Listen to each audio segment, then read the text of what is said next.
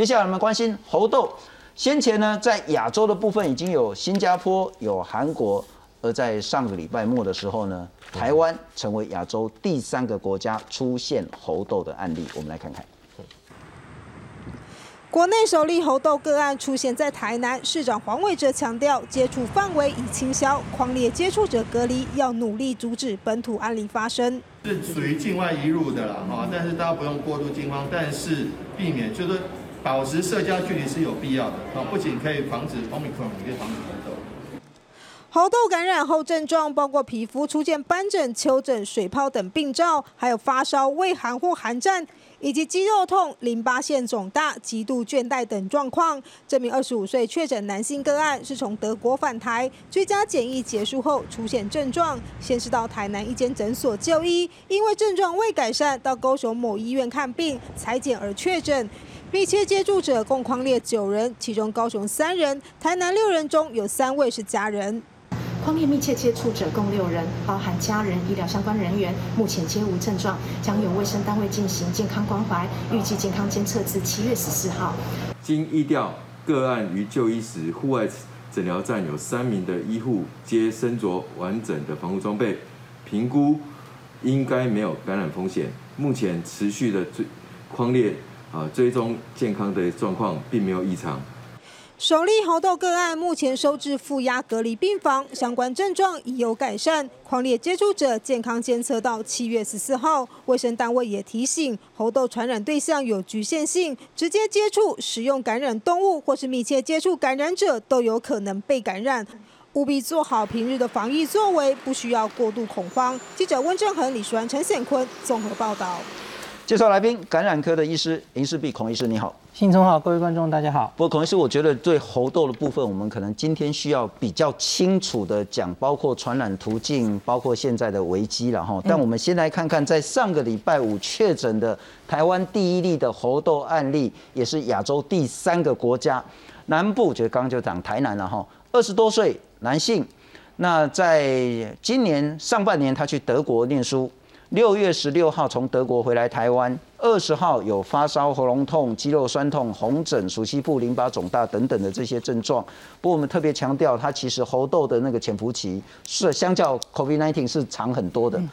那二十一、二十二号他去看医生，然后二十四号就上个礼拜五确诊了，就是感染上猴痘。那要治疗到全身的这些病灶结痂都脱落了，才可以解除隔离，也收在负压病房。那并不是说它传染力多强多强，主要是想要更进一步保护医护人员。那目前框列接触者九个人，预计呢健康监测要到七月十四号，其实还蛮长一段时间。先谈这个个案，这个个案我要先提醒，刚刚信聪有点出来哦，因为很多人看，哎，他又隔离在负压隔离病房，是就就在怕，哎，他是不是空气传染啊？这其实最近很多医生就跟大家解释，哦，不是，其实是因为这是台湾第一例，所以我们比较高规格的处理它。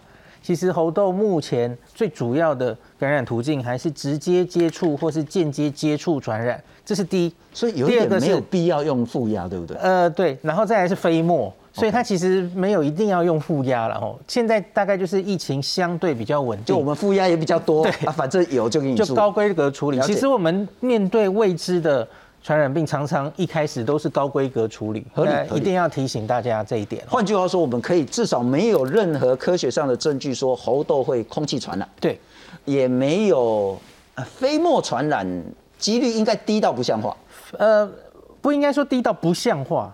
就是飞沫传染，现在的证据看起来是需要长久的时间，它不像新冠那么容易传，因为这个主要是还是一个接触传染。我我们讲，我们就是今天把话都讲得清楚了哈，就是说，呃，空气的意思就是包括以前我们在讲气溶胶，对，我在这边，你在那边，然后呢，我们两个都有戴口罩，嗯，可是气溶胶因为小，它会突破这个口罩，对，这个空气传染在猴痘是万万没有。应该是没有。OK，好。那天花会，那它的氢气天花会，飞沫，你刚刚有讲说要长时间的飞沫，对，那个指的意思说我不戴口罩，你不戴口罩，嗯，然后我们近距离在一公尺内这样子讲话，对，呃，讲个五分钟、十分钟、半个小时，它有传染几率吗？可能要更久才行，因为它没有这么有效率的从飞沫传染传，相对于我们比较熟悉的一些呼吸道病毒。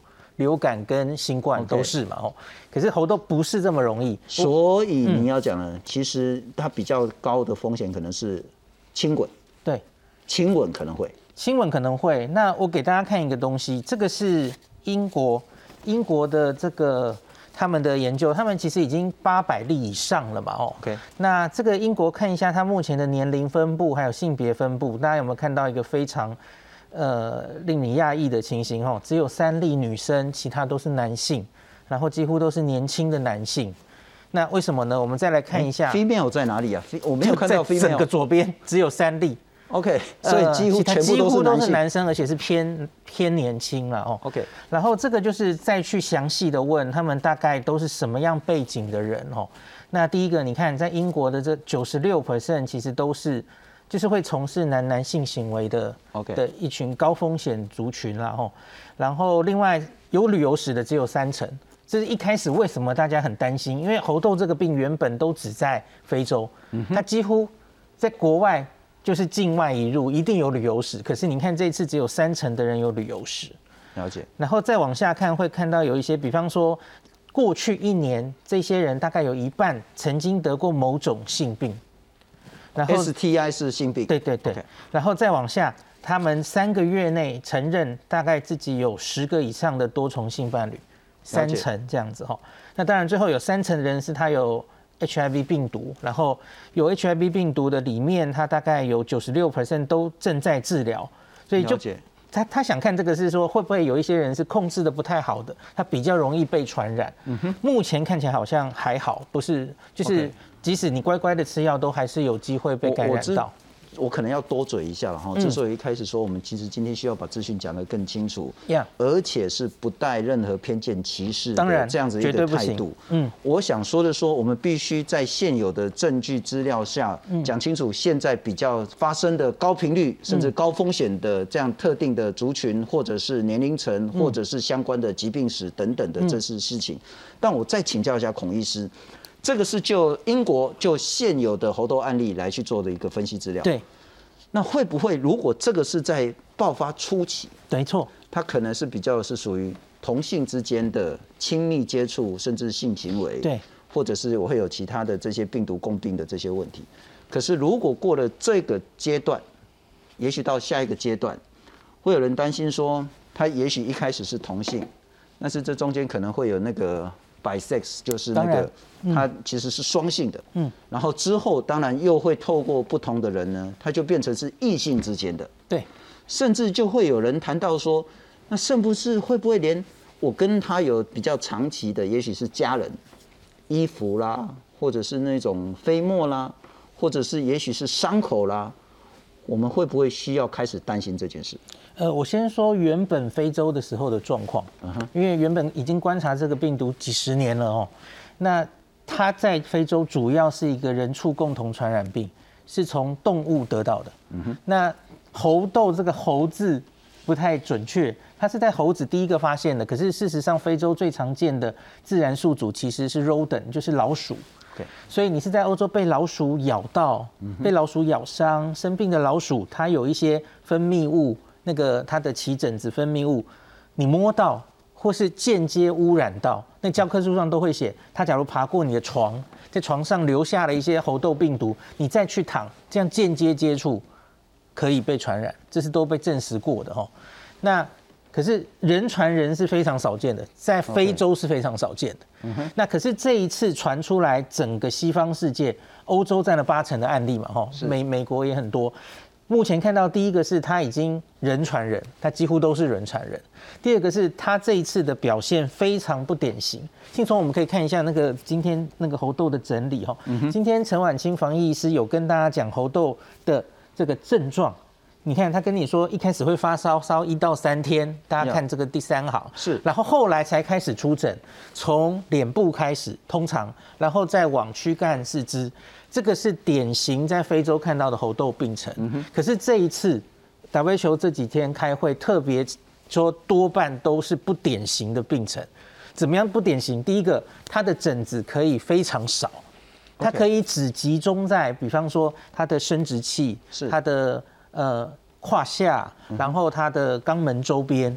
哦，那那大概为什么呢？就是因为他是性行为的时候，那里暴露病毒量最高，是所以他的病程已经完全改变了。他从那附近开始起疹子，然后这个起疹子可以很少，因为原本的猴痘大家看了这几天应该看了很多惊心动魄的画面，可是那是传统的猴痘，它可能比较像天花，起疹子起一堆哦。是可是这一次观察到的是疹子很少，局限在某些地方。它可能就像刚刚咱谁调啊，对，我们两把就我们关米这一例德国回来的学生有一个图片，大家应该看到，有点像青春痘，有没有一定都会那样？那可能它颗粒数也很少。好，那一个关键问题，如果在这一阶段呢，都已经不是之前那种典型症状，而是一个非典型症状。嗯，以前我们看猴痘那照片看了也惊，嗯，可是现在可能越来越多是跟好像青春痘，很像是那个疹子或是嗯疗啊这种东西的话。是否意味着这个病毒快速在改变、快速在进化、快速成为新的一种传播的东西？呃，应该是说慢速。因为大家要知道，一个最基本的这个猴痘病毒跟新冠流感的不同是，它是一个 DNA 病毒。是 DNA 病毒是相对稳定的，它不会突变的这么快。那猴痘在前几年，大概几年前，在西方世界有造成一些群突发过哦。然后葡萄牙的团队最近有把这一次流行的跟之前的猴痘相比较基因定序，发现它的确突变了哦。那可是它的突变可能就会造成了目前它诶比较容易传播，然后它可以不是这么重症，就是一定会发烧起一堆疹子。那可是相对也会让他比较不容易被发现，因为搞不好他就是只有起疹子，然后一开始也没有太不舒服，这个人还是可以到处爬爬照传给别人。而且。对，那所以的确有看到证据，这个病毒跟前之前在非洲流行的已经不一样了。进化那可是 DNA 病毒理论上应该不会变得这么快才对。那所以另外它还有什么变化哦？我们看到它传染力变高，人传人比较顺利了。可是是另外一个，我最近常常看到很多呃在说致死率的问题。猴痘在非洲其实有两株，一株是中非流行株哈，那个比较严重，那个致死率可以到十 percent。最近很多人在说十 percent 是这样来的哈。那西非有流行株，像奈及利亚那边，那个大概只有一 percent，是比较轻微的一株。是那这一次的大定序上是比较像西非的这一株。那而且目前吼 WHO 前几天大概已经通报破三千例，可是目前只有一例通报死亡，而这一例还是有免疫缺损的人。